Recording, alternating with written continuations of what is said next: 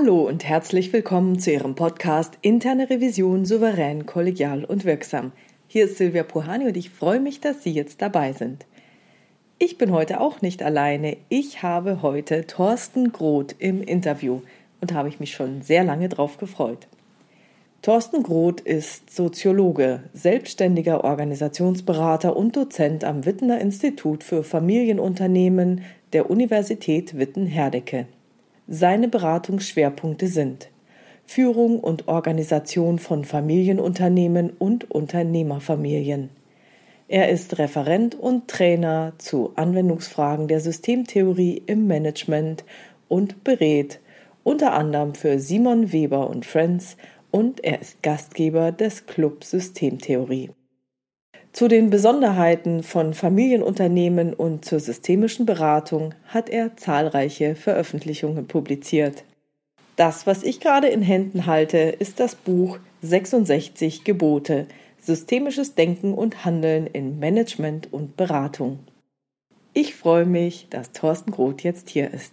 Los geht's!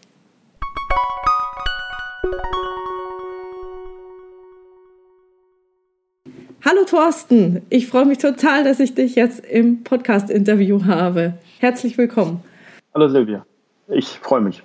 Das ist echt jetzt ein Highlight, da habe ich mich lange, lange drauf gefreut.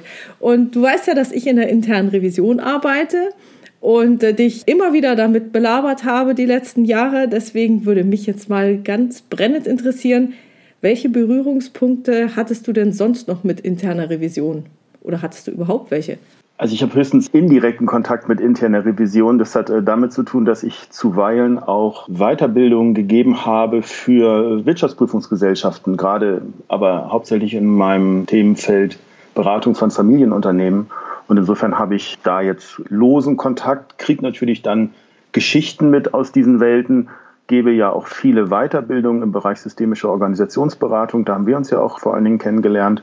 Und da haben wir natürlich auch immer mal wieder Teilnehmende aus dem Bereich. Also mhm. direkten Kontakt habe ich nicht, indirekten Kontakt habe ich schon. Ich kann mir zumindest Vorstellungen davon machen, was eine interne Revision macht und kann da vielleicht auch mit Systemtheorie ein bisschen draufschauen. Ah, das ist natürlich super spannend, wobei ich ja einen großen Unterschied finde zwischen Wirtschaftsprüfungsgesellschaften, die vom Aufsichtsrat bestellt werden und dann bitte das Unternehmen prüfen sollen und die interne Revision, die dem Vorstand direkt unterstellt ist ist für mich nochmal deutlich was anderes. Auch so vom, was kann ich mir erlauben vielleicht, je nachdem, was ist denn dann auch gewünscht. Für mich ist es ein großer Unterschied. Siehst du den von außen auch so oder ist das für dich nicht so? Ich habe eher auf Prüfung jetzt reagiert. Insofern sind es ja beides prüfende Institutionen, die im gewissen Sinne eine Zweitsicht auf die Organisation haben. Oder man könnte auch sagen, vielleicht ist die interne Revision die Zweitsicht und die externe Prüfung ist dann die Drittsicht auf eine Organisation. Für mich sind das ja ganz spannende Prozesse, wie man Kontrolle ausübt in sozialen Systemen. Wie man versucht, eine Zweit- und Drittbeschreibung anzufertigen, die dem außenstehenden Beobachtern oder auch den internen Verantwortungsträgern die Idee geben, sie könnten kontrollieren, was dort gerade passiert ist das letzte Jahr über. Wieso kommt bei dir da jetzt so der Kontrollgedanke rein? Also meine Idee ist da eher so, hm, dass es vielleicht auch mal ganz interessant ist für den Vorstand, weil er vielleicht in den Details gar nicht weiß, was in einem bestimmten Unternehmensbereich oder einer Abteilung so vor sich geht. Da kommt der Kontrollbegriff rein, weil ich natürlich den kybernetischen, aber das gut, dass du da nachfragst, weil da merkt man natürlich wieder, dass man dort äh, mit seinen eigenen Vokabularien unterwegs ist, mit dem kybernetischen Kontrollbegriff unterwegs bin. Und der kybernetische Kontrollbegriff ist schon ein anderer als jetzt vielleicht der klassische Begriff. Und insofern sollten wir da schon gleich hinschauen. Control im systemischen, im kybernetischen Sinne heißt eigentlich eine Differenz aufzumachen zwischen dem, wie man dachte, wie die Dinge laufen und dem, wie sie danach beobachtet und gelaufen sind. Und vielleicht ist das für dich auch eine gute Möglichkeit, dich mit diesem Kontrollbegriff besser zu verheiraten in deiner Profession. Na gut, das eine ist ja praktisch okay, dass du denkst, wie man denkt, dass es läuft oder auch wie man denkt, dass es laufen soll. Also wir in der internen Revision unterscheiden immer sehr stark zwischen dem soll, also was soll sein und was ist. Und mhm. ich weiß vielleicht auch, das soll, aber wir Revisoren haben da natürlich auch unsere Fantasie, dass die reine Vorgabe und die Praxis da voneinander abweichen. Das ist ja auch unsere Erfahrung. Wie meinst du das dann mit diesem, wie man denkt, dass die Dinge laufen? Ist es eher mehr praxisorientiert oder ist es eher so externe Vorgaben mäßig? Wir müssen das ja eigentlich mit einem Zeitbezug jetzt hier zusammendenken. Wie man im Moment der Planung, im Moment der Entscheidung ausgeht, wie man eine Projektion macht, wie die Dinge sich wohl entwickeln werden und wie sie dann rückblickend sich vollzogen haben. Und hier siedelt der systemische Kontrollbegriff an. Also immer eine Differenz aufzumachen zwischen den Erwartungen, wie die Dinge vielleicht und hoffentlich laufen werden und dem, wie sie dann und das ist ja, jetzt wird es ja noch wieder spannend, äh, sich zeigen.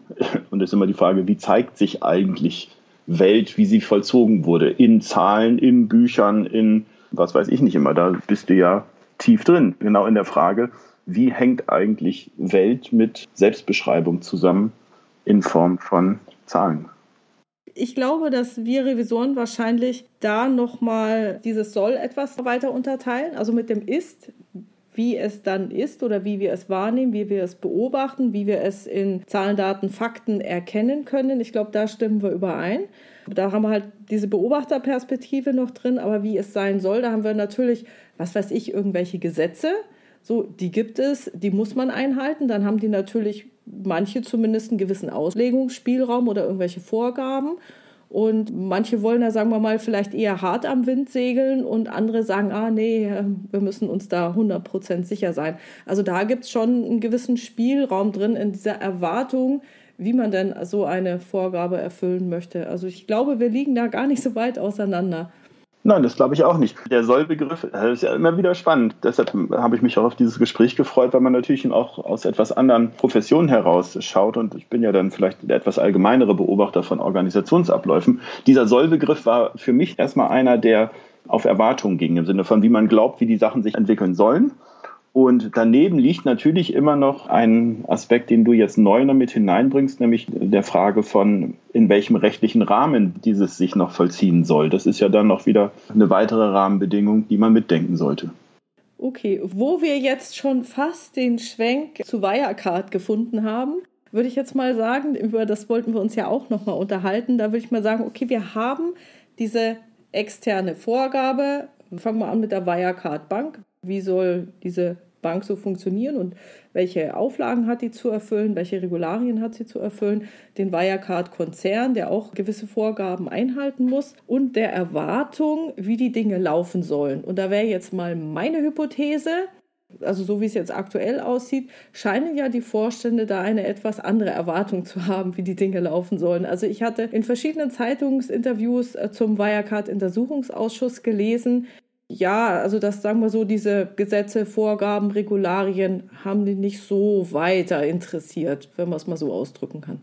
Also als Außenbeobachter ist das ja faszinierend, was dort möglich war. Im Prinzip lernt man an solchen Beispielen ja ganz, ganz viel, auch über die ganz normale Praxis. Natürlich neigt man ja auch immer dazu, das zu personifizieren und zu psychologisieren. Und wenn dann einzelne Personen noch vermeintlich mit irgendwelchen russischen Geheimdiensten unterwegs sind und in der Welt rumlaufen, dann denkt man an James Bond oder an negative James Bond-Varianten und ist in irgendwo in psychologischen, charakterlichen Kategorien unterwegs.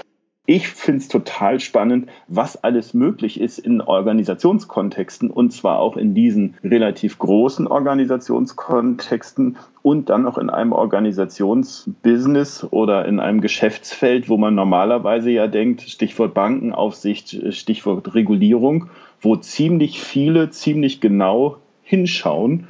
Und das mag dich ja dann wiederum freuen als interne und wenn ich jetzt wieder den Blick habe auf externe Prüfer, wie es dann auch gelungen ist, die externen Wirtschaftsprüfer entweder auf eine Art und Weise in die Irre zu führen oder aber die externen Wirtschaftsprüfer auf eine Art und Weise agiert haben, dass dort Freiräume möglich waren, die normalerweise nicht für möglich gehalten werden, mit ganzen Geschäftsfeldern in Asien, die es überhaupt gar nicht gibt und Zahlen, die, wenn ich jetzt an Prüfung denke, dann denke ich immer daran, Entschuldigung, das ist jetzt meine Welt, dass mein Finanzamt eine Umsatzsteuer-Nachprüfung macht bei meinen Rechnungen, ich als Selbstständiger, und dann darauf kommt, dass ich Umsatzsteuern angemeldet habe, obwohl ich bei einem sozialversicherungsbefreiten Träger unterwegs war. In diesen Fällen hätte ich nämlich die Bahnfahrkarte für 50 Euro hätte ich nicht die Umsatzsteuervoranmeldung machen dürfen. Das waren drei Euro so und so viel.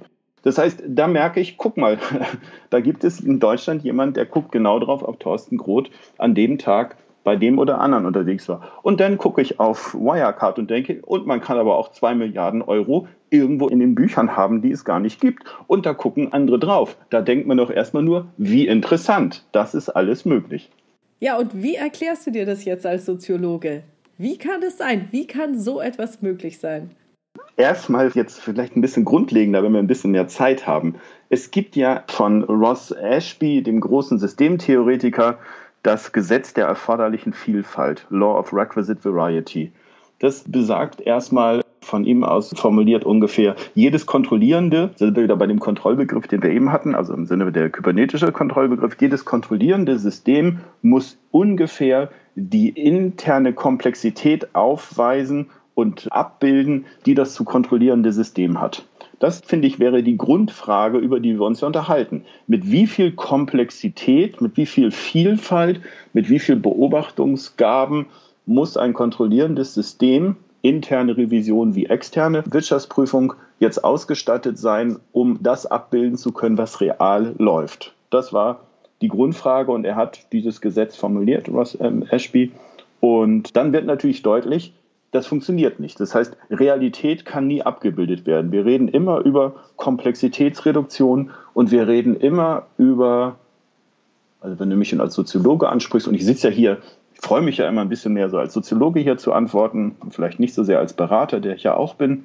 Als Soziologe würde man sagen, man fertigt eine Zweitschrift an, die vielleicht etwas zu tun hat mit der Realität, aber womöglich gar nichts.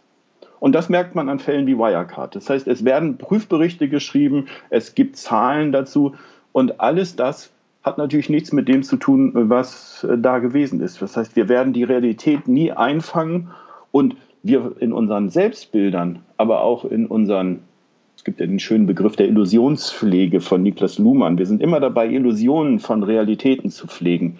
Es ist ja auch so, dass ich zu einer Person sage, ich liebe dich und sie womöglich was ähnliches sagt, die zweite Person und beide dann davon ausgehen, dass sie jetzt ehrlich miteinander umgehen und irgendwie nicht fremd gehen. Die Realität zeigt sich, dass diese Zweitschrift von sich gegenseitig Liebe zu bezeugen nicht immer dazu führt, dass Treue vorherrscht. Aber auch hier gibt es sowas wie Illusionspflegen, dass beide denken, wenn sie das und das sich bezeugen, dass dann die Welt wohl so ist. Und so ähnlich funktioniert für mich Prüfung und Wirtschaftsprüfung. Wir fertigen etwas an und dann haben wir eine Illusion, dass wir aufgrund dessen, dass wir beide auf diese Zahlen gucken, wissen, dass nichts passiert, weil wir haben ja hingeguckt. Also bei Wirtschaftsprüfern könnte ich deine Meinung in gewissen Fällen teilen. Also manchmal geht es da wirklich nur um den Stempel, das Zertifikat, das Testat. Das kauft man sich und wenn man es nicht bekommt, wechselt man und holt sich jemand anderen. Also es ist sozusagen in gewissem Maße käuflich.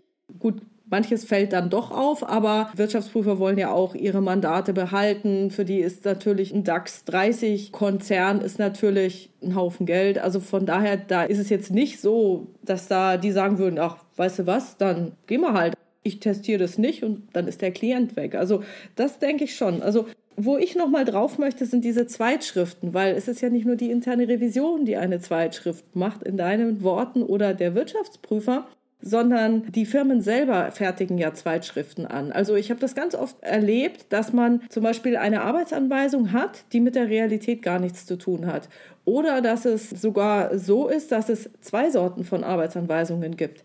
Die Arbeitsanweisung, die Externe bitte sehen wollen, die wunderbar und schick ist, die muss man dann kennen, wenn man gefragt wird. Und die Arbeitsanweisung nach innen, nach der man tatsächlich arbeitet. Und da habe ich so die Vermutung, da die interne Revision ja dauerhaft im Unternehmen ist und ich sag mal, ihre Pappenheimer und Spezialisten schon kennt, wenn sie tief genug drin ist, da ist es eher möglich rauszubekommen oder da ist es vielleicht sogar sehr transparent, wie es tatsächlich gemacht wird. Aber das ist natürlich dann da auch wieder eine Frage, wie konfliktfähig ist jetzt derjenige, der das dann liest. Also will das überhaupt jemand lesen? Was man denn da zu Papier bringt. Und es gibt ja einige Studien, auch von Transparency International, die auch äh, eine Umfrage gemacht haben und zeigen konnten, dass interne Revisoren wirklich unter Druck gesetzt werden.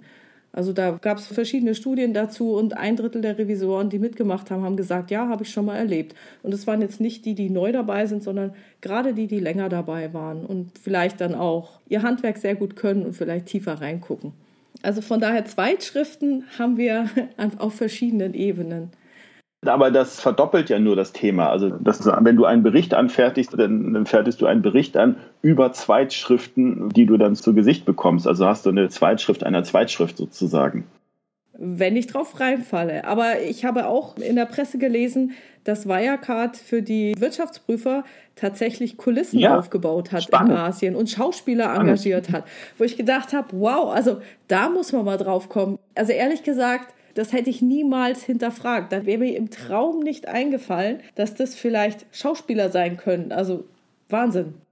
Ja, spannend. Aber jetzt sind wir ja wieder bei dem Begriff der Illusionspflege. Und man könnte sagen, die von Wirecard, wenn wir da wieder hingehen, die haben einfach Luhmann gelesen und die sind einfach extrem gute Systemtheoretiker, die wissen, dass es genau darum geht.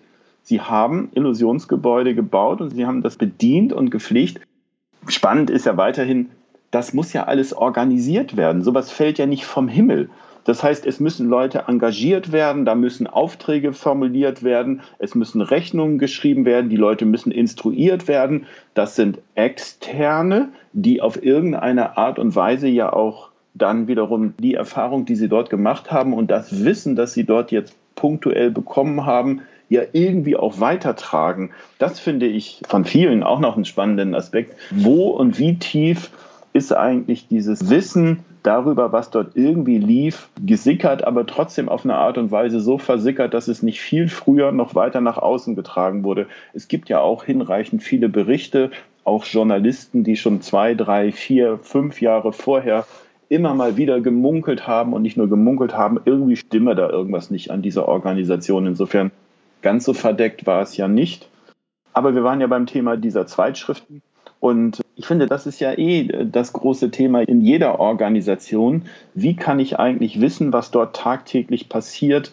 Wie kann ich die Prozesse, die dort sind, auf eine Art und Weise so gestalten, dass Außenstehende, und dann ist eine Führungskraft genauso ein Außenstehender wie ein interner Prüfer und wie ein externer Prüfer, dass Außenstehende eine gangbare, das ist ein Begriff von Glasersfeld, also eine gangbare Verknüpfung herstellen können eine viable Verknüpfung herstellen können, dass das, was dort mir geliefert wird an Berichten, an Zahlen, an Berichten, ungefähr mit dem zu tun hat, was dort in dem Moment wirklich passiert ist.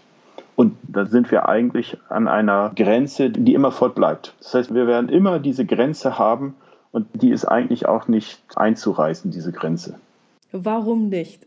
Also ich habe ja immer noch die Idee, dass äh, interne Revisoren doch diesen Unterschied bis zumindest zu einem gewissen Grad erkennen sollten. Es gibt äh, noch eine interessante, finde ich, interessante Geschichte aus der Kybernetik, nämlich der Übergang von der Kybernetik als eine Beobachtertheorie erster Ordnung zu einer Beobachtertheorie zweiter Ordnung. Und auch diese kleine Schleife sollten wir uns hier gönnen. In der Beobachtung erster Ordnung geht es ja immer darum, dass ein kybernetischer Beobachter, ein systemisch informierter Beobachter die Welt äh, beobachtet. Und mit dieser Steuerungsidee ist die Kybernetik dann auch angetreten und ist grandios gescheitert, weil man gesehen hat, die ne, Ashby's Law, die Welt ist immer komplexer und wir können keine Steuerungssysteme bauen, die die Komplexität abbilden. Hinzu kam mit dieser Beobachtertheorie, dass wir es ja immer mit Beobachtung zu tun haben von Systemen, die wissen, dass sie beobachtet werden. Und das wird jetzt ja spannend. Das heißt, jetzt sind wir nämlich bei der Grenze. Das heißt, du weißt ja, alle die, die Berichte anfertigen, die danach von Prüfern gelesen werden, wissen, dass das, was sie jetzt gerade anfertigen, womöglich zukünftig von Prüfern gelesen wird und wird daraufhin auf eine bestimmte Art und Weise schon verfertigt. Also da gebe ich dir recht. Also gerade, ich sag mal, im Finanzdienstleistungssektor wo ja klar ist, jeder Bericht muss auf Aufforderung der Bankenaufsicht herausgegeben werden. Da überlegt man tatsächlich, was man dann da so reinschreibt. Ja, und jede halbwegs intelligente Führungskraft oder erfahrene Führungskraft, vielleicht so rum formuliert, weiß, dass es gute Gründe gibt, zwischen Schriftlichkeit und Mündlichkeit zu unterscheiden und bestimmte Formen der Absprache nicht in die Schriftlichkeit zu bringen. Man erinnert sich ja auch daran, dass Bill Gates auch ein großes Verfahren dafür hatte, dass ihm irgendwelche alten, ehemals schon mal gelöschten Mails dann doch wieder von irgendwelchen Servern reaktualisiert und vorgelegt wurden, die ihm auf eine Art und Weise dann natürlich was nachweisen konnten, was er besser womöglich in der mündlichen Kommunikation hätte verfliegen lassen. Weil insofern weiß ja jeder, dass beim Thema Beobachter, die wissen, dass sie von Beobachtern zukünftig beobachtet werden können und dass all das Verhalten, was womöglich jetzt auch noch richtig ist, in Zukunft vielleicht als womöglich illegitimes, illegales Verhalten zugerechnet werden kann. Wer das alles weiß, weiß schon mal, dass er immer mal wieder überlegt, was dort reinkommt, beziehungsweise wie man auch Vorsorge trägt, dass einem das nicht vor die Füße fällt. Und mit dem Thema hast du immer wieder zu tun. Aber jetzt bin ich bei dem Prinzipiellen du bist ja auch nie dabei. Und selbst wenn du dabei bist, dann bist du nur so dabei, dass die anderen wissen, dass du dabei bist. Das ist einer der schönsten Filme hierfür, kann ich nur empfehlen, ist der Film Kitchen Stories. In dem Film Kitchen Stories, ich weiß nicht, ob du den kennst oder ob andere den vielleicht kennen, kann ich ja nur empfehlen. Kitchen Stories, da ist eine Küchenfirma, eine schwedische Küchenfirma, die herausfinden möchte, wie, glaube ich, so geht es ungefähr, ich habe den Film bestimmt vor zehn Jahren zuletzt gesehen, wie die Küche wirklich genutzt wird und wie die Geräte genutzt werden. Und um das herauszufinden, stellen sie jetzt Beobachter in die Küchen und die sitzen wie beim Tennis auf so einem Hochstuhl und gucken den ganzen Tag und führen Protokolle, wie die Küche jetzt genutzt wird. Aber jeder nutzt natürlich die Küche so, wie er sie nutzt, wenn er weiß, oder er nutzt sie anders als im Alltag, weil er ja weiß, dass da hinten jemand in der Ecke sitzt, der mitprotokolliert. Also insofern, auch da weißt du nie, ob alles das, selbst wenn du dabei bist, ob das nur deshalb so vorgespielt wird, Schauspieler, Thema Wirecard, weil man weiß, dass jetzt gerade Beobachter da sind, die real etwas sehen wollen. Und jetzt sind wir wieder bei dem Thema der Zweitschrift, der Zweitwelt. Das teile ich wirklich. Ich glaube nur, dass interne Revisoren, die sind ja nicht isoliert, die gehen ja auch nicht nur auf Zahlen, Daten, Fakten, sie sind ja Teil des Unternehmens. Was weiß ich. Es gibt Fahrgemeinschaften, es gibt Raucherpausen. Vor der Pandemie Kaffeeküchen, gemeinsames Mittagessen, es gibt Bemerkungen, man sitzt vielleicht in der einen oder anderen Runde dabei, wo dann es nicht auffällt, dass man dabei ist und dann doch die eine oder andere Bemerkung kommt ich kann doch die Unternehmenskultur, in der ich mich bewege, relativ gut einschätzen. Und ich weiß doch, ob ich jetzt in einem Unternehmen bin, dass, sagen wir mal, wenn so Anweisungen kommen wie beim Paten, schaffen Sie mir das Problem aus der Welt, ich will davon nichts mehr hören. Also wenn es jetzt so wäre, dann kann ich mir doch auch meinen Reim drauf machen. Also deswegen, ja, natürlich, ich würde es auf Papier wahrscheinlich nie nachweisen können, aber was so grundsätzlich läuft, also was weiß ich, die Hierarchie innerhalb des Vorstands, wie sie sich ausdrückt. Man beobachtet doch gewisse Entscheidungswege. Also wie läuft eine Entscheidung durchs Haus? Wie läuft eine Kommunikation durchs Haus? Wer hat welchen Einfluss? Wer kommt mit dem einen besser klar, mit dem anderen weniger klar? Da ist ja sehr viel, was ja trotzdem wahrgenommen werden kann oder was beobachtet werden kann, wenn man vielleicht eine Stufe hinterschaut. Also nicht nur sagt, okay, hier ist ein Dokument, es wurde von allen abgesegnet, aber sich den Weg des Dokuments vielleicht auch nochmal anguckt. Ja, ich bin ganz bei dir. Ich finde das ja auch ganz spannend. Da sind wir ja auch beim Thema der Kulturanalysen und bei dem, was man ja immer wieder als die vermeintlichen weichen Faktoren benennt, aber die die ganz harten Auswirkungen hat. Das, äh, von Heinz von Förster stammt dieser Begriff, dass die weichen Realitäten die harten Auswirkungen haben. Und je mehr man sich dem zuwendet, desto spannender wird es ja auch. Das prinzipielle Problem wird bleiben, aber du hast natürlich schon andere Möglichkeiten, näher ranzukommen an die Wirklichkeit. Wir sind ja jetzt in dieser grundlegenden Fragestellung bei einem Thema, das jeder Berater auch hat. Wenn ich jetzt einen Beratungsprozess starte und eine Auftragsklärung mache, dann werde ich ja auch immer versuchen, innerhalb kürzester Zeit eine Idee davon zu bekommen, was dort los ist. Und jeder Berater hat ja auch seine Tricks. Er versucht ja auch eher ein Gespür für die Kultur zu bekommen. Er wird vielleicht eher dazu einladen, erzählen Sie doch mal, wie es bei Ihnen so läuft, anstatt zu sagen, zeigen Sie mir mal Ihr Organigramm. Oder wenn ich hier schnell eine Entscheidung treffen müsste und wenn ich hier schnell eine Entscheidung durchbringen sollte in Ihrer Organisation, wie müsste ich vorgehen? Oder ich würde fragen, mal angenommen, ich würde hier schnell Karriere machen wollen, wie müsste ich mich verhalten? Oder ich frage danach mal angenommen, ich würde hier schnell wieder rausfliegen wollen, was müsste ich dann falsch machen?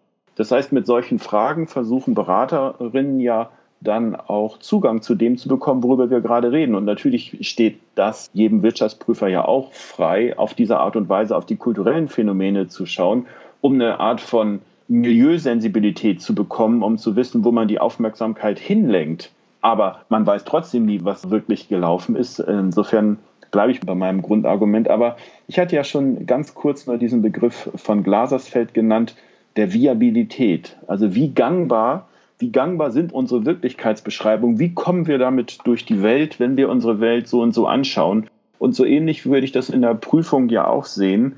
Kann ich irgendwie, obwohl ich prinzipiell nie weiß, was wirklich da ist, mit meinen Instrumenten, mit meinen Beobachtungen davon ausgehen, dass das irgendwie brauchbar miteinander zusammenhängt, dass ich das Gefühl habe, wenn es dort in Ordnung ist, dass es in Ordnung ist und wenn ich das Gefühl habe, dass man da mal genauer hinschauen sollte, dass es auch gute Gründe gibt, da nochmal genauer hinzuschauen. Das wäre ja so ein Begriff von leichter Ankopplung an die Welt, die man prinzipiell eigentlich nicht kennen kann.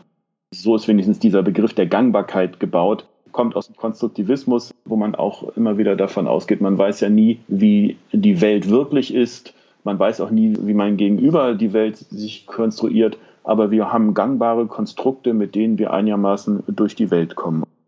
Was ich sehr interessant finde, ist, dass du sagst, man muss ein Gefühl entwickeln. Was ja wieder ein sehr weicher Faktor ist. Und ich weiß, dass es, ich sag mal, in der Prüfungswelt Riesendiskussionen gab, dass jeder Prüfer genau, also egal wer das prüft, er muss zum gleichen Ergebnis kommen wie der Kollege. Also man hat versucht, es sehr stark auf die Sachebene zu reduzieren, weil nur da hast du ja dann die vollkommene Vergleichbarkeit, weil der eine hat ein Bauchgefühl oder die Prüfernase darf aber nicht zählen. Das heißt, der muss es dann die Zweitschrift entwickeln, irgendwelche Risikoorientierungen schreiben, äh, zu Papier bringen, aufgrund welcher Datenanalyse er jetzt genau diese eine Sache prüfen möchte oder nicht.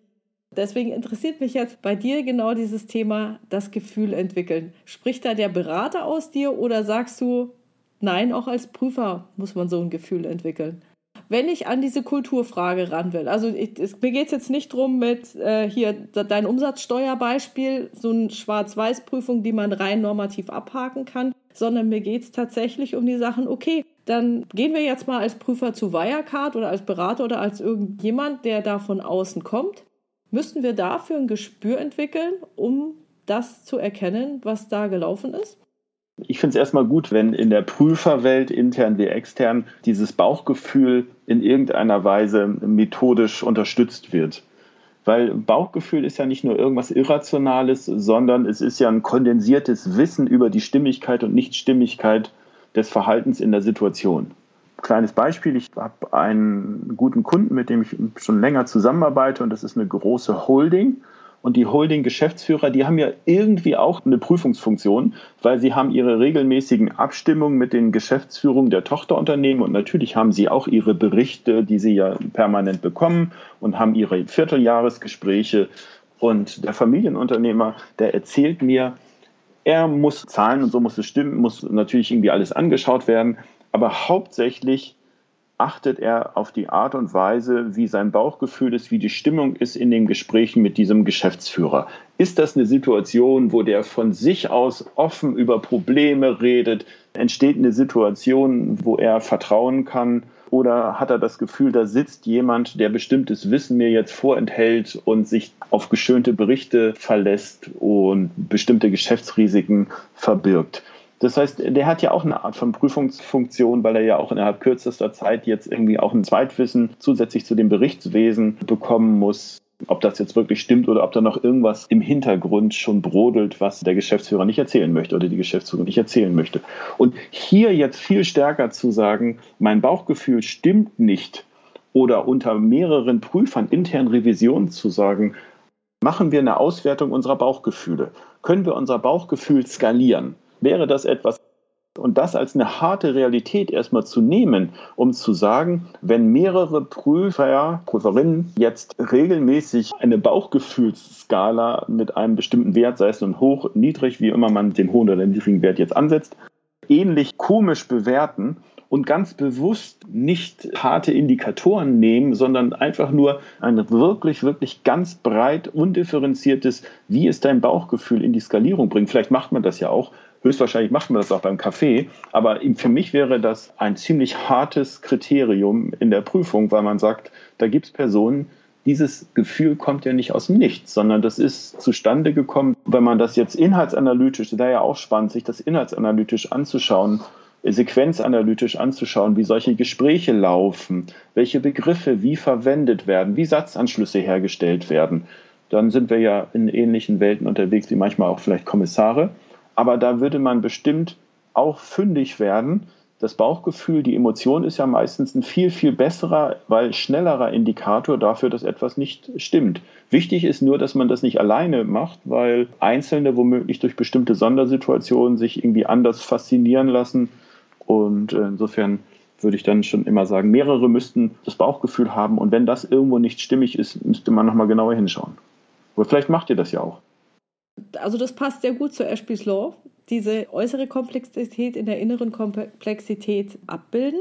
Wird tatsächlich gemacht bei großen Teamprüfungen, gerade wenn, ich sag mal, agile Projekte geprüft werden oder irgendwas, was sehr stark im Flow ist. Wir haben zum Beispiel bei uns eine Prüfung gemacht zu Beginn der Pandemie, April 2020, und haben gesagt, wie geht unser Unternehmen eigentlich mit der Pandemie um? Das startet dann auch mit einem Bauchgefühl, Glauben wir, dass es eher gut ist, eher schlecht oder wie auch immer, in welchen Ecken fühlen wir uns unwohl? Wir sind ja selber Mitarbeiter und da haben wir es sehr stark genutzt. Wahrscheinlich sind wir noch nicht so weit gegangen, dass wir es tatsächlich zu Papier gebracht haben, weil es in der Revisionswelt wirklich verpönt ist, diese Gefühle so stark auszuwerten. Sie fließen aber deutlich in die Arbeit rein. Und das ist auch, glaube ich, der Grund, warum erfahrene Revisoren noch deutlich effektiver vorankommen können als Leute, die da noch nicht so viel Erfahrung haben. Die haben schon sehr viel gesehen, die haben verschiedene Situationen erlebt, können dann ihr Bauchgefühl entsprechend besser auswerten. Mhm. Und das Bauchgefühl ist ja auch nur eine Metapher, wie alles ja auch dann immer nur auch wiederum eine Umschreibung ist. Aber Thema Ashby, hochkomplexe sensorische Mechanismen, Körperwahrnehmungen auf mehreren Ebenen kommen ja in solchen Situationen zusammen und sind weit ernster zu nehmen, als man das sollte. Das wird ja tatsächlich eher immer belächelt, aber aus externer Sicht, und da würden womöglich Psychologen und andere Professionen sogar noch mehr zu sagen, sagen zu können als ein Soziologe, aber solche Körperwahrnehmungen sind schon hochrelevant. Findet man auch in ganz vielen anderen Organisationsansätzen. Das kennst du vielleicht auch über Mindful Organizing oder achtsame Organisation, wie man auch versucht, Wahrnehmungen über Risiken, Wahrnehmungen darüber, dass in der Anlage, wenn es um Störfälle geht, wenn es um Hochrisikoorganisationen geht und Branchen geht, dass vielfach ein Grundwissen da war, dass irgendwas nicht funktioniert. Aber weil die Abläufe und Schemata und die Grenzwerte noch stimmten, hat man dieses Bauchgefühl abgetan, um nachträglich zu merken, es war eigentlich immer in der Organisation ein Grundwissen von Nichtstimmigkeit da, das man viel, viel relevanter hätte nehmen können. Ein Beispiel, was mir noch einfällt, im Krankenhaus, in Kliniken mit schwerst verletzten Patienten hat man gemerkt, dass selbst ausländische Reinigungskräfte, die jeden Morgen durch die Zimmer gehen, ein sehr, sehr gutes Gespür dafür haben, wie gut es den Patientinnen geht auf den Stationen. Und auch das kann man systematisch zum Nutzen zur Überlebenssicherung der Patientinnen einbauen. Und deshalb, Entschuldigung, habe ich dieses Beispiel nochmal gebracht, weil für mich das einfach zeigt, wie wichtig so ein Sensorium ist und die Körperwahrnehmung können wir viel mehr nutzen.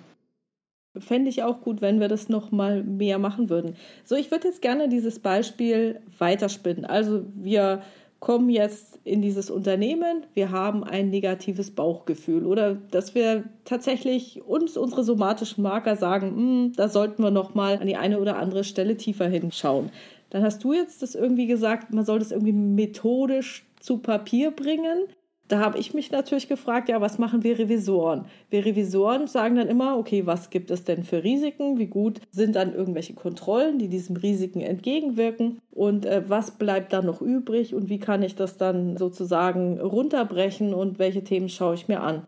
Und da frage ich mich jetzt, ja gut, jetzt mein Bauchgefühl, da stimmt was nicht da kann ich ja jetzt keine einzelne Risikoart irgendwie zusortieren. Also das ist ja nicht unbedingt das Risiko, dass das Geschäftsmodell nicht funktioniert oder dass die Erträge nicht da sind.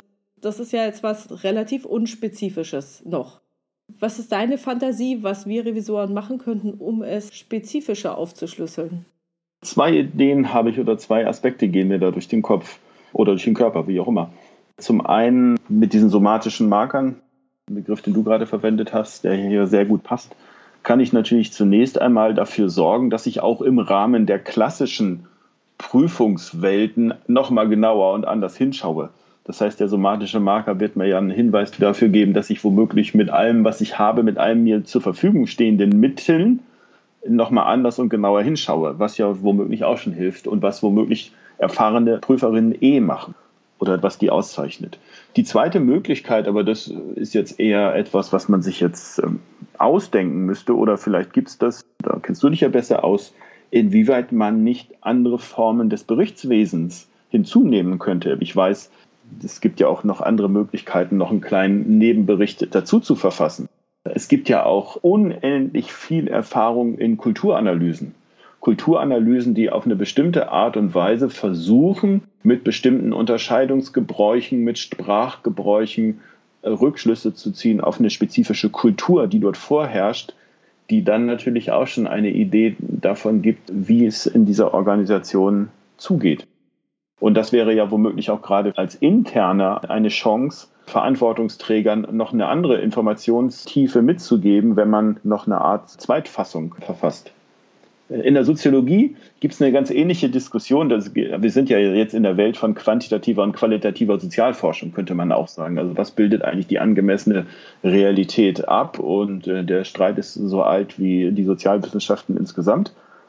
Ähm, aber es gibt zum Beispiel einen Soziologen, der heißt Andrew Abbott, der eher eine literarische Soziologie vorschlägt und sagt, mit guter ethnologischer Beobachtung ausgestattet, was Poetisches zu schreiben, ist vielleicht mindestens eine genauso gute soziologische Beobachtung, als wenn ich Kategorien oder auch qualitative Auswertungen von Interviews mache. Das heißt, wir sind ja immer bei dem Grundthema, mit dem ich eingestiegen bin hier oder mit dem wir eingestiegen sind, wie schaffe ich es, eine Welt zu erzeugen, die mit der, in Anführungsstrichen, realen Welt, das, wie es sich etwas verzogen hat, brauchbar etwas zu tun hat. Und deshalb bin ich jetzt eher mit dir so am Fantasieren, ob das nicht eine Form geben könnte, Zweitfassungen anzufertigen, die solche kulturellen Besonderheiten, Stimmungen irgendwo niederschlagen. Wie hat man sich gefühlt, als man in den Raum reinkam, in die Abteilung reinkam? Wie war der Umgang damit? Welche Geschichte würde ich erzählen, mal angenommen, ich würde dort in diesen Räumlichkeiten, in denen ich war, in den Abteilungen, in denen ich als interner Revisor unterwegs war, ich würde eine Kulisse auswählen für einen Film. Welcher Film würde in dieser Abteilung laufen? Und jetzt wird mein Bauchgefühl natürlich hinkommen, würde ich sagen, wird das jetzt mehr ein Krimi oder wird es jetzt mehr, um es sehr trivial zu machen, wird es jetzt mehr ein Krimi oder wird es jetzt mehr ein Lustspiel? Das sind doch hochkondensierte Erfahrungen, die jeder macht, der durch Abteilungen und Flure läuft. Es ist halt so, dass wir als interne Revisoren unsere Berichte immer mit denen abstimmen, die wir prüfen, also mit unseren Revisionspartnern.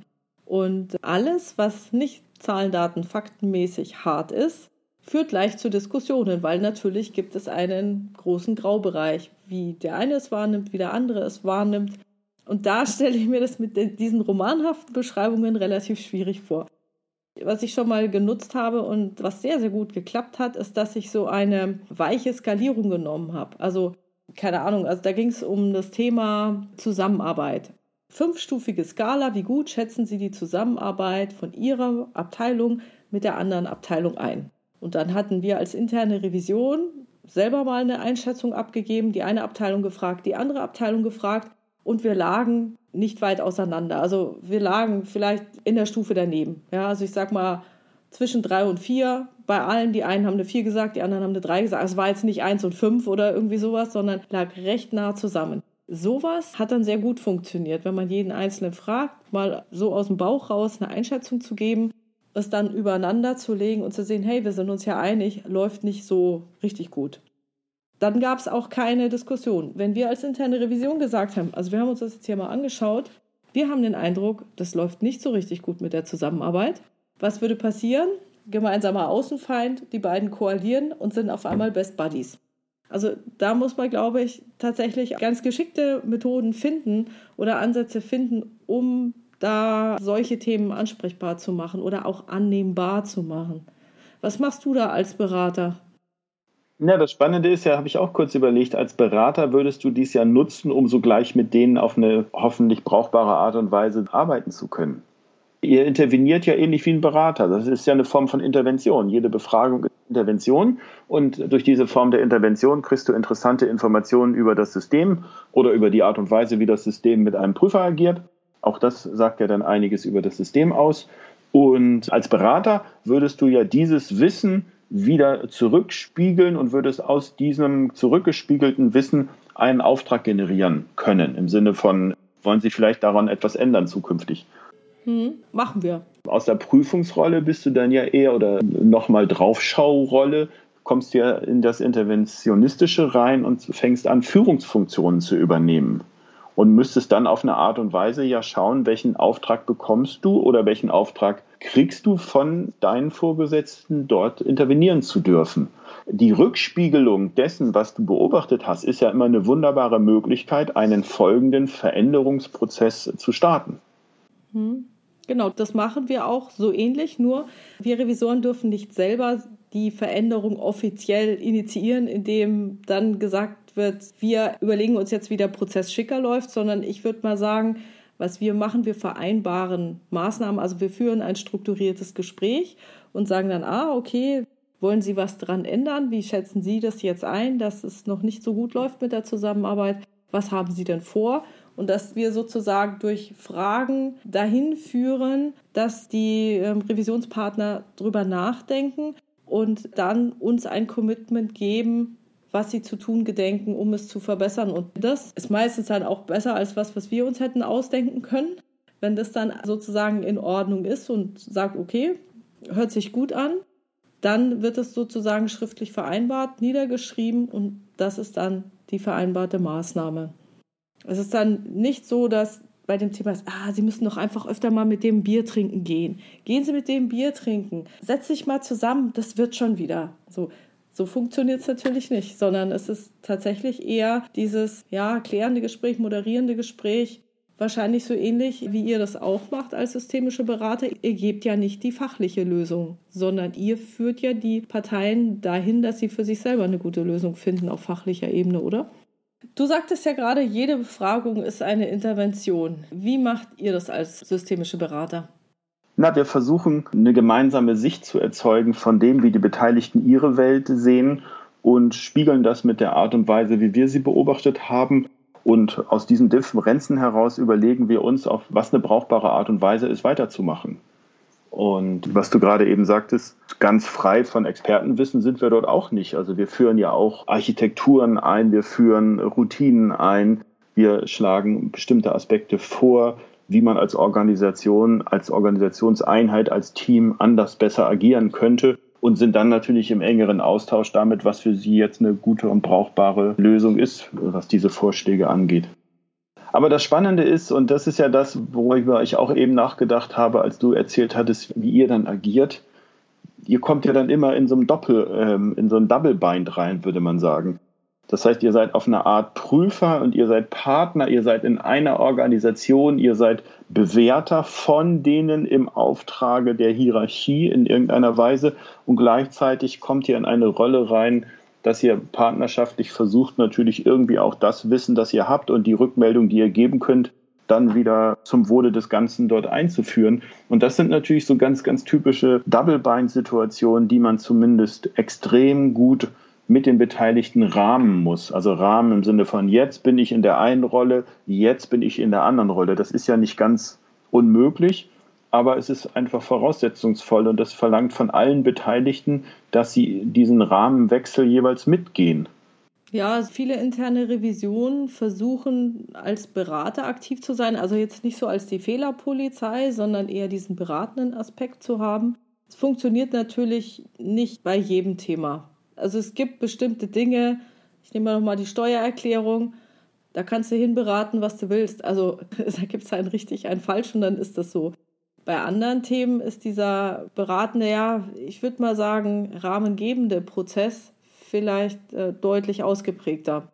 Nur da versuchen wir eben, dass wir nicht die Lösung vorgeben und sagen, ihr müsst es genau so machen, weil was passiert dann ein Jahr später? Die interne Revision hat gesagt, wir müssen es so machen. Wir fanden es ja schon immer blöd, aber jetzt ist es halt voll gegen die Wand gefahren. Also von daher, das dürfen wir halt auch nicht machen, sondern im Prinzip ist es so ein, ja, ein gewisser Eiertanz oder dieser Doublebind, wie du ihn beschrieben hast, den erleben wir, glaube ich, alle sehr gut. Und da kommt es wahrscheinlich am meisten drauf an, das für sich selber genau auszutarieren, dass man nicht zu sehr in die eine oder andere Ecke kommt. Also, dass man nicht alles für den Fachbereich macht, seine Unabhängigkeit bewahrt und dann aber auch nicht als Fehlerpolizei auftritt. Und das ist eine Sache, die, würde ich sagen, gelingt nicht unbedingt jedem. Also da gibt es manche Charaktere, denen liegt mehr das eine und manchen mehr das andere. Ja, das, äh, das glaube ich. Und ein bisschen mit dem Blick auf, was ist die Qualität der Beziehung, die ihr führt. Als Prüfinstanz habt ihr ja irgendwo eine übergeordnete Stellung, weil ihr seid diejenigen, die ihr bewertet die anderen und stellt euch da drüber. Und das hat ja auch einen Preis, weil ich glaube nicht, dass irgendwie alle immer Kuchen backen und Kaffee und schon seit Wochen äh, sich freuen und sagen, hurra, die interne Revision kommt endlich. Wir, der Höhepunkt des Jahres steht wieder an. Eben noch Karneval, das ging, aber interne Revision, jetzt wird es richtig toll. Äh, sondern auf eine andere Art und Weise schaut man natürlich da ein bisschen kritisch drauf.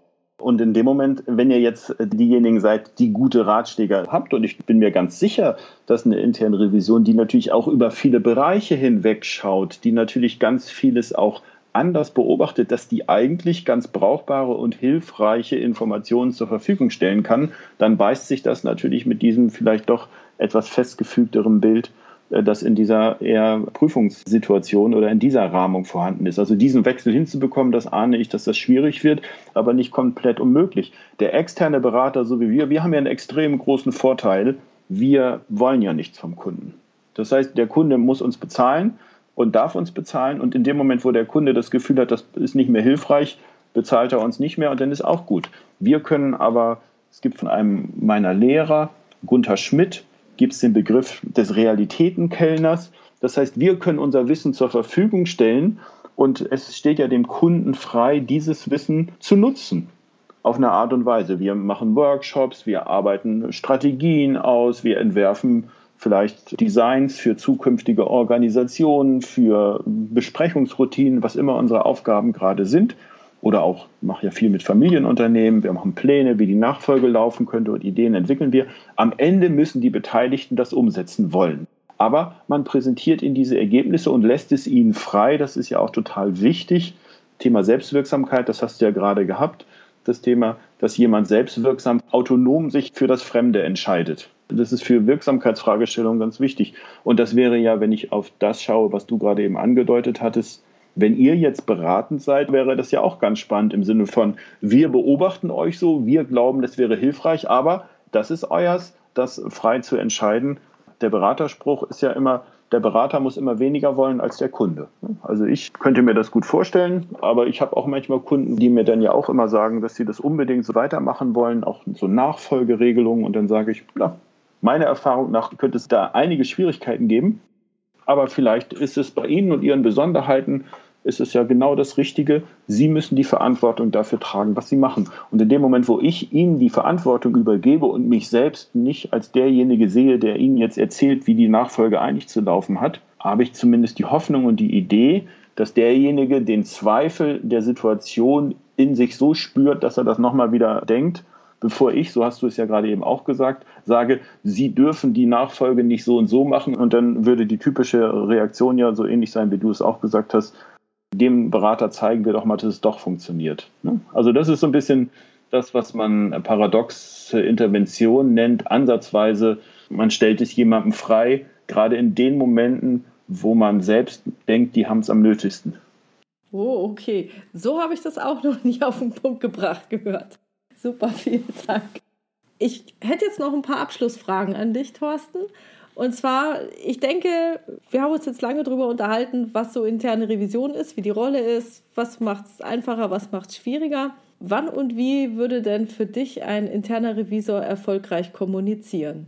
Mit wem müsste ich dann erstmal nachfragen? Sagen wir mal ins Unternehmen rein, mit seinen Revisionspartnern. Idealtypisch gesprochen hat ein interner Revisor dann etwas richtig gemacht, wenn alle sagen, wunderbar, wir haben jemanden, der mit uns und auch ohne uns nochmal mit einem frischen Blick auf uns schaut und wir die Chance haben zu lernen. Denn das ist ja das, was eigentlich strukturell da drin steckt. Wenn ich äh, idealtypisch mir Organisationen vorstelle, oder ich sitze gerade dabei, ein Buch fertig zu machen, wo wir mit 40 unserer Absolventen agile Organisationsformen im weitesten Sinne erforscht haben. Und was wir dort gefunden haben unter vielem anderen und gemeinsam dann herausgefunden haben, ist, es fehlt eigentlich so eine mitlaufende Beobachtung zweiter Ordnung. Insgesamt mal schauen, jetzt machen wir seit fünf Jahren eine agile Transformation und es läuft aber eigentlich auf eine scheinheilige Art und Weise gut. Aber eigentlich wissen wir doch alle, Mensch, wir haben zwar alle jetzt Turnschuhe an, statt dunkle Lederschuhe haben wir helle Turnschuhe an und die Krawatten sind auch weg, aber ganz vieles läuft eigentlich genauso, wie es vorher lief. Das heißt, es hat sich gar nicht viel geändert. Wo ist der Ort? Wo sind die Institutionen? Wo sind womöglich auch die Positionen, die insgesamt mal schauen und sagen, ja gut, dass da jemand nochmal drauf geschaut hat. Das sind ja Chancen zum Lernen. Also so verstehe ich auch interne Revision. Mach mal Werbung für uns, damit andere auch mal davon hören. Na, die Frage ist ja, wie erhöht man die Wahrscheinlichkeit, dass man so wahrgenommen wird? Man kann ja nicht die anderen verändern, man kann ja nur sich selbst verändern, auch so ein klassischer systemischer Leitspruch, aber in der Praxis sehr hilfreich und empirisch seit Hunderten von Jahren auch einigermaßen bewährt. Wie kann ich selbst dafür sorgen, dass ich als ein chancenreicher Beobachter wahrgenommen werde? Das wäre ja ein interessantes Projekt mit Kolleginnen zusammen mal zu machen. Das finde ich gut, das machen wir mal. Super. okay. Dann, Thorsten, wie tritt man denn am besten mit dir in Kontakt? Mit mir in Kontakt treten. Es gibt ja sowas wie Internet und Homepages und ich bin hauptsächlich unterwegs in der Welt von Simon Weber and Friends und mich gibt es auch als Thorsten Groth im Internet und das sind gute Möglichkeiten, in Kontakt zu treten, wenn man sich darauf einlassen möchte. Ich bin ja so ein Theorierevisor jetzt gerade eben geworden, wenn man sich darauf einlassen kann, dieses Risiko einzugehen. Wie Theorierevisor? Ja, ich gucke ja immer mit Theorie auf die Situation. Okay. Und das war nur der kleine Warnhinweis, weil du jetzt schon so danach fragtest, wie man jetzt in Kontakt treten kann. Mhm. Ja, ich weiß. Also wenn man es am nötigsten braucht, dann muss man am meisten Freiheit lassen. Ja. Mhm. Genau. Super. Dann herzlichen Dank für das Interview, Thorsten. Es hat mir wahnsinnig viel Spaß gemacht. Danke, Silvia. Ich packe deine ähm, Webpage und den Link zu Simon Weber und Friends in die Show Notes. Wunderbar. Und dir wünsche ich viel Erfolg und lass von dir hören, wenn ihr als Revisoren als Höhepunkt des Jahres gefeiert werdet in jeder Abteilung und schon Umzüge gemacht werden, weil alle denken, hurra, sie kommen. Ja, ich weiß, Fasching war schon toll, aber jetzt kommt die interne Revision. Das ist das Highlight. Man muss Bilder haben, an denen man sich äh, festhalten kann, um äh, auch Entwicklungen herzustellen. Okay, also ob das jetzt mein Ziel ist, ist glaube ich jetzt weniger, aber okay. Wunderbar. Die Idee ist nicht schlecht. Ich danke dir, Thorsten. Danke auch. Tschüss. Tschüss.